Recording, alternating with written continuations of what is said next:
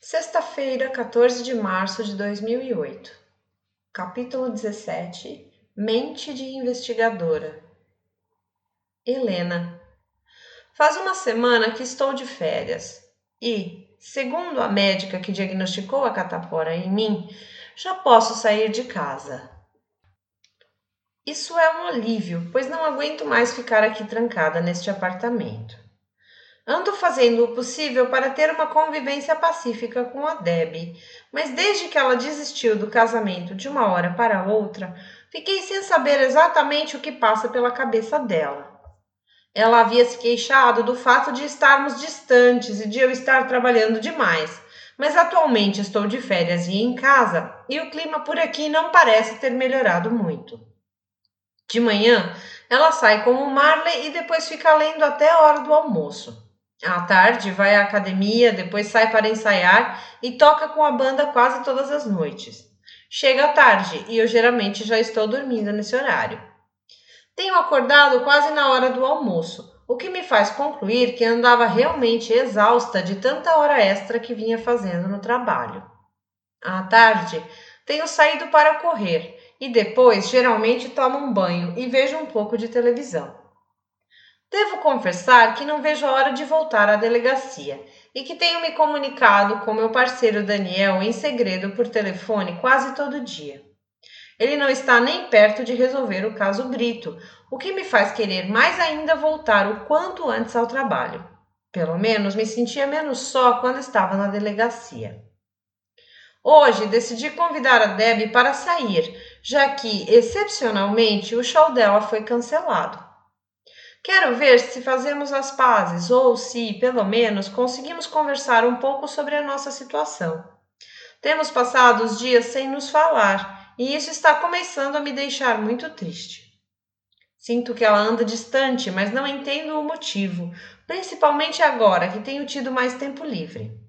A sensação que tenho é a de que ela está fugindo de mim e não estou conseguindo descobrir por que ela está agindo assim.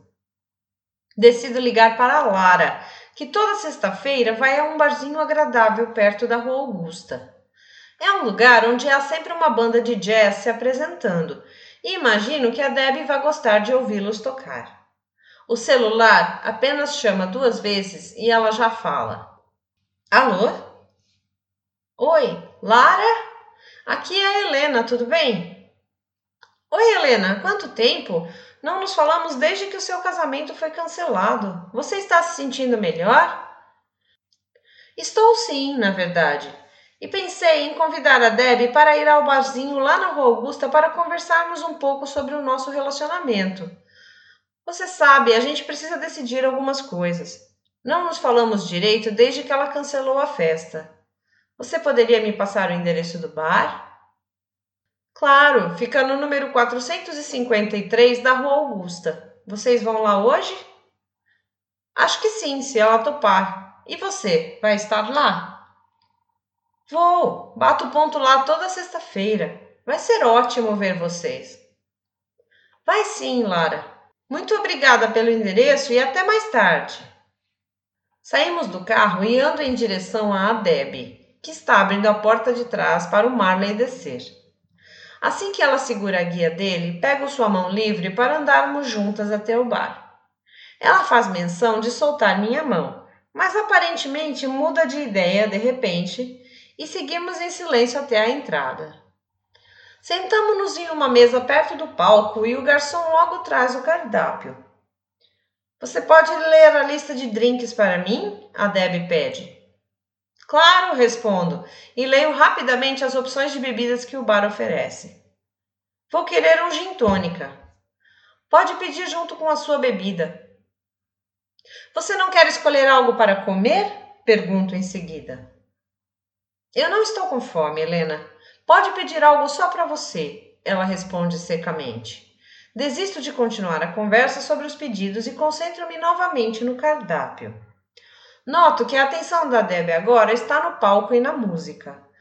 Fico pensando se foi uma boa ideia trazê-la aqui com a intenção de conversar. Vocês gostariam de fazer o pedido?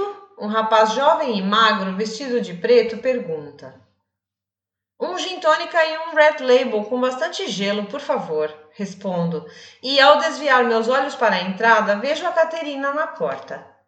A moça está sozinha e olha para a nossa mesa, mas aparentemente não me vê, ou, pelo menos, não olha para mim. Tem os olhos fixos na Debbie e fico imaginando se é por causa do Marley, que sempre chama a atenção aonde quer que a gente vá. Faço um sinal com a mão para cumprimentá-la, mas ela não nota. Vejo-a sair para a área aberta e acender um cigarro. A Caterina está aí, mas não veio nos cumprimentar, digo bem alto, tentando competir com um trompete. É mesmo? A Debbie fala enquanto se vira para mim. Ela. Ela não deve ter nos visto. Viu sim, e isso é o mais estranho. Tive a sensação de que ela ia entrar e então parece que ela decidiu ficar lá fora e fumar um cigarro. Eu até tentei chamar a atenção dela com um aceno, mas ela só estava olhando na sua direção. Deve ser impressão sua, ela desconversa e se volta de novo para o palco. Fico imaginando por que a Caterina está me evitando, mas não me lembro de ter havido nenhum problema entre nós. Na última vez em que nos vimos, ela foi super solícita e me ajudou com a coceira da catapora. Lembro-me de termos ido ao hospital e do bilhete simpático que ela deixou para mim em cima da mesa. Minha mente de investigadora está trabalhando quando sinto uma mão tocar o meu ombro. Olho para trás e vejo a Lara e o namorado. Eu e a Deb cumprimentamos os dois e convido-os para se sentarem conosco, mas a moça recusa e diz que está com outros amigos. O garçom traz nossas bebidas e entrega o gin tônica a Deb. Vou lá fora dizer oi a Caterina e já volto, ok? Digo. Não é melhor você esperar que ela venha até aqui? Ela pergunta. Não sei se ela está sentada lá fora e, de qualquer forma, quero agradecer por tudo que ela fez por mim quando eu estava doente. Então vou lá, falo enquanto me levanto. Observo que a atenção da Debbie agora está em mim e seu rosto parece tenso. Afago seu ombro e começo a andar em direção à entrada. Saio na calçada e sinto o ar fresco no meu rosto. O som do burburinho é agradável e há bastante gente sentada nas mesas colocadas ali fora.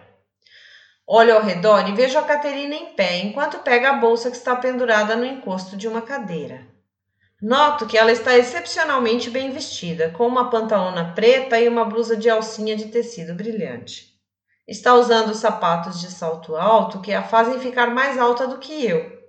Chego perto dela e noto também sua maquiagem perfeita. Encosto minha mão em seu braço e só então ela me vê.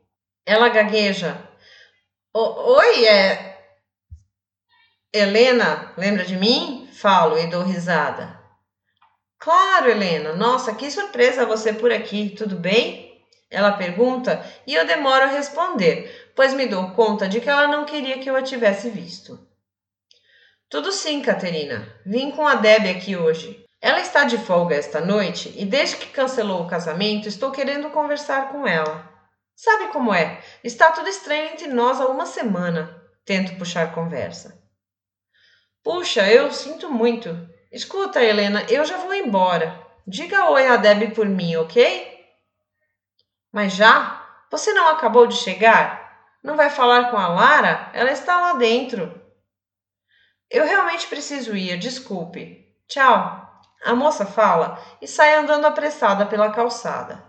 Mil perguntas passam pela minha cabeça e eu me pego ali fora pensando sozinha nelas.